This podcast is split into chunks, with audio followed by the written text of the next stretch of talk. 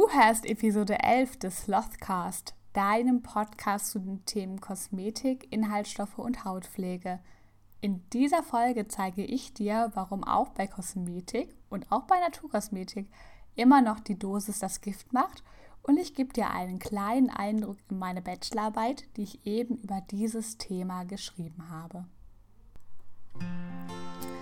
Hallo und herzlich willkommen beim Slothcast, dem Podcast für alle, die endlich Inhaltsstoffe verstehen möchten und alle, die zu Experten für ihre Haut werden möchten. Mein Name ist Maike, ich bin Expertin für Inhaltsstoffe und Hautpflege und in diesem Podcast zeige ich dir meine besten Tipps und Tricks zum Thema Hautpflege, Inhaltsstoffe und Kosmetik selber machen. Wenn mich jemand fragt, ist der und der Inhaltsstoff schädlich, dann sage ich super oft, naja, die Dosis macht das Gift. Denn die Sicherheit von unseren kosmetischen Produkten innerhalb der EU, das, die beginnt quasi bei den eingesetzten Rohstoffen. Während kosmetische Rohstoffe unter Chemikalienverordnungen wie CLP und REACH fallen, und als Gefahrstoffe gelten. Das siehst du dann daran, wenn du deine Kosmetik selber machst, dass zum Beispiel die Verpackungen Gefahrstoffpiktogramme, Signalwörter und H&P-Sätze enthalten, müssen kosmetische Mittel, die ja hinterher aus diesen Rohstoffen entstehen, nicht gekennzeichnet werden und sind explizit davon gesetzlich ausgenommen. Durch das Europäische Parlament soll aber trotzdem garantiert werden, dass unsere Produkte, also die Kosmetika, die eben in der EU in Verkehr gebracht werden, das heißt, die du hier kaufen kannst oder auch Werbegrößen, also alles, was es hier in der EU quasi hinterher gibt, sicher sind. Und ich möchte dir in dieser Episode einmal ganz genau erzählen, wie das garantiert wird und deswegen würde ich sagen, wir fangen einmal ganz, ganz vorne an. Die Europäische Union, die hat eine gemeinsame Kosmetikverordnung, die Europäische Kosmetikverordnung. Und in dieser Verordnung sind Stoffe und Gemische, die eben sicherheitsbedenklich in der Anwendung in Kosmetik sind, direkt eingeschränkt oder verboten. So gelten bestimmte Inhaltsstoffe, zum Beispiel Schwermetalle oder auch verschiedene ja, Farbstoffe eben entweder komplett verboten oder nur in gewissen Konzentrationen oder zum Beispiel bei Farbstoffen auch sehr oft, dass es nur in Rinse-Off-Produkten verwendet werden darf. Andere Inhaltsstoffe haben eine Höchstkonzentration, in denen sie eingesetzt werden dürfen oder wie gesagt diesen ja, ein, eingeschränkten Einsatzbereich. Trotzdem ist es natürlich nicht möglich, dass wir ja heute eine Kosmetikverordnung oder auch Listen oder Anhänge, wo eben diese Sachen gelistet sind, erstellen, die für immer gelten. Deswegen ist es wichtig, dass das Ganze regelmäßig überarbeitet und angepasst wird und das europäische Kosmetikrecht quasi ständig im Wandel ist. Und durch diese Anpassung sollen eben die aktuellsten wissenschaftlichen Erkenntnisse in das Gesetz mit einfließen und dafür sorgen, dass du als Verbraucher ein sicheres kosmetisches Mittel kaufen kannst. Aber trotzdem enthalten viele Kosmetika eben Gefahrstoffe in Konzentrationen, die, wenn die Kosmetikverordnung eben nicht davon ausgenommen wäre, nach dem Chemikalienrecht kennzeichnungspflichtig wären. Es gab im, in einem Zeitungsbeitrag eine Stichprobe da wurden 33 unterschiedliche Kosmetikrezepturen begutachtet aus Lehrbüchern. Die wurden zufällig ausgewählt und darauf untersucht, ob sie, wenn sie unter Chemikalienrecht fallen würden, kennzeichnungspflichtig wären. Und jetzt rate mal, wie viele von diesen 33 Produkten eine Kennzeichnung benötigt hätten. Hm, glaubst du, du kommst darauf? Nur eine Probe wäre nicht kennzeichnungspflichtig. Das heißt, 32 Proben wären eigentlich kennzeichnungspflichtig gewesen. Und die Tatsache, die kennt kaum ein Verbraucher, denn Gefahrstoffpiktogramme machen vielen Angst. Und es kommen immer mehr Werbeaussagen wie ohne Silikone, ohne Parabene, ohne Konservierungsstoffe, ohne Chemie. Und der Verbraucher denkt, dass Chemie per se schlecht ist. Und Achtung, jetzt kommt ein ganz wichtiger Punkt. Das von der angehenden Chemiker, das ist ganz, ganz trügerisch der Schluss. Denn Chemie in Kosmetik ist nicht per se schlecht oder gefährlich. Es gibt erstmal viele Herausforderungen, die ein Produkt meistern muss, bevor sie für Kosmetik zugelassen werden oder bevor das Produkt verkauft werden darf. Es gibt auch Versuche im Labor, die werden heute statt Tierversuchen gemacht. Die sind gerade für Sachen wie Entkalker und Co. sehr wichtig, um zu gucken, wie die gekennzeichnet werden müssen. Aber diese Testungen werden primär eben für Wasch- und Reinigungsmittel gemacht. Für kosmetische Mittel wird geprüft, zum Beispiel, ob die Mittel die Augen oder die Haut reizen können.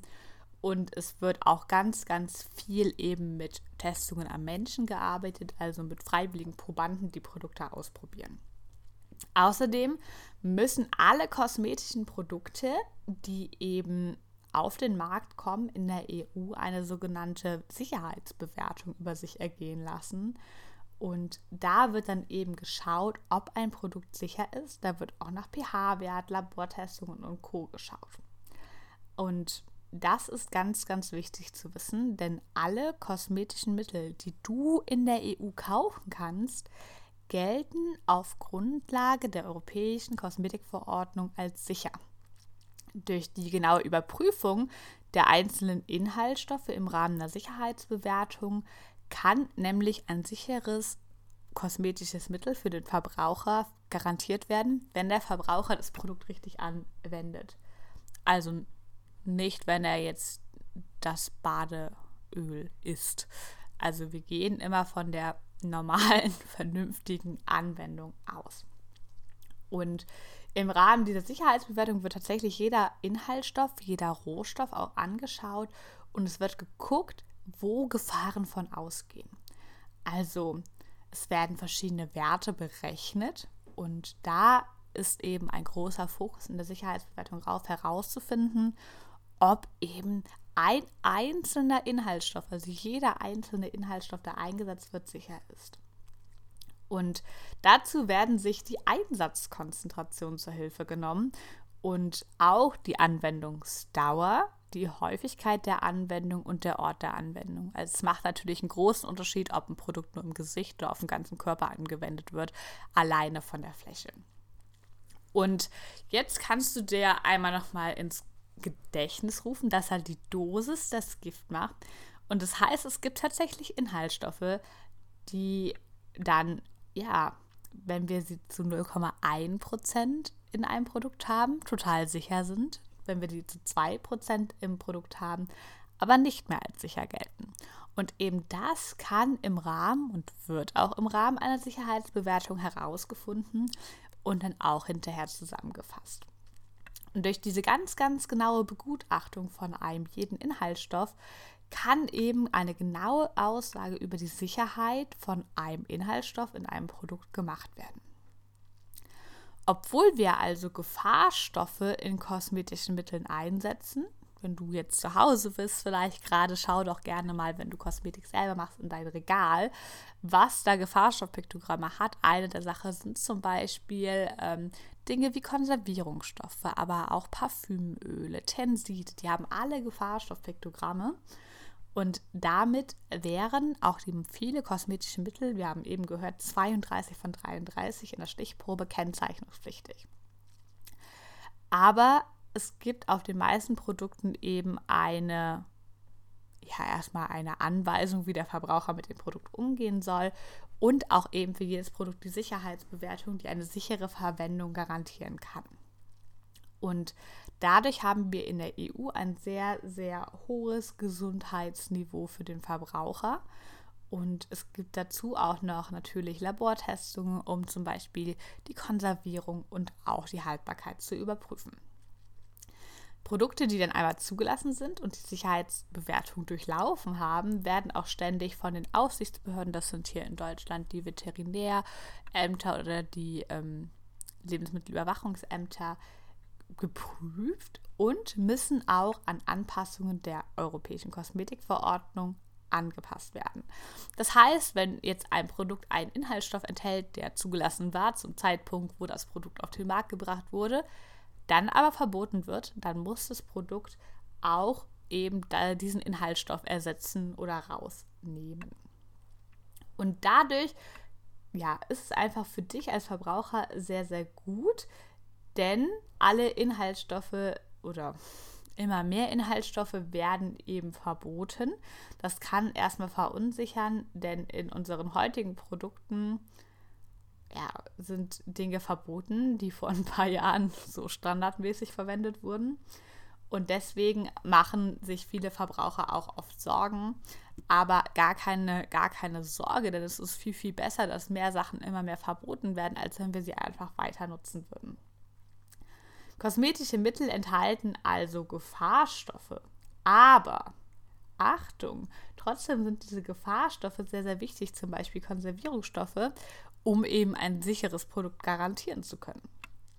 Das heißt, du musst auf jeden Fall davon ausgehen oder du kannst davon ausgehen, dass ein Produkt eben sicher in seiner Anwendung ist, auch wenn es Gefahrstoffe enthält. Es gibt Leute, die fordern, dass Kosmetika äh, Gefahrstoffpiktogramme enthalten sollte, aber das ist natürlich irgendwie auch sehr, sehr schwierig, denn ja, die wenigsten Verbraucher verstehen die Gefahrstoffpiktogramme und können die richtig einordnen. Kein Wunder, so ein rotes Ausrufezeichen kann einem ziemliche Angst ein, ja, ein Angst machen, so rum. Und es ist natürlich auch so, dass Gefahrstoffpiktogramme meistens im Chemieunterricht besprochen wurden, aber wer erinnert sich da noch dran? Also das sind halt Forderungen, die ich nicht für sinnvoll halte. Was aber tatsächlich Gefahrstoffpiktogramme enthält, sind so Deo-Sprühdosen, die unter Druck stehen oder auch Haarsprays und so kannst du darauf achten, wegen eben dem Druckgas. Das heißt, wir haben in Kosmetik haben wir schon Gefahrstoffe drin, aber hier macht eben die Dosis das gibt. Wir haben Inhaltsstoffe, die in reiner Form ein großes Gefahrenpotenzial, wie zum Beispiel Brennbarkeit oder auch hautreizende Eigenschaften aufweisen in unseren Produkten, zum Teil auch giftige Stoffe. Aber wenn wir die in einer gewissen Dosierung verwenden, können wir eine Gefährdung der menschlichen Gesundheit und der Umwelt eben ja vermeiden. Das heißt, es ist total spannend, denn unsere Kosmetik da ist so viel drin und den meisten Leuten ist es gar nicht bewusst, dass eben auch gefährliche Stoffe enthalten sein können. Deswegen müsstest du, wenn du deine Kosmetik selber machst, auf jeden Fall aufpassen, dass du eben ganz, ganz vorsichtig mit diesen Gefahrstoffen umgehst und die sehr, sehr, ja, gut und ja, gut überlegt und auch gut ähm, durchdacht einsetzt und auch damit umgehst. Und ich hoffe, dass du in dieser Folge super viel mitnehmen konntest. Ich habe über dieses Thema meine Bachelorarbeit geschrieben letztes Jahr. Und wenn du noch mehr darüber wissen willst, dann schreib mir gerne. Das hat mir ganz viel Spaß gemacht. Falls ich etwas abgedriftet bin, zwischendurch tut es mir leid. Ich habe einfach sehr, sehr lange mit dem Thema gearbeitet und bin großer Fan von dem Thema geworden. Ich hoffe, du konntest also lernen, dass die Dosis auch in Kosmetik das Gift macht und freue mich auf die nächste Episode mit dir. Dir hat der Podcast gefallen, du konntest etwas Neues lernen oder mitnehmen, dann abonniere super gerne den Podcast, teile ihn mit deinen Freunden und verlinke mich bei Social Media mit Cosmetics. Und ich freue mich schon, wenn wir uns beim nächsten Podcast wieder hören.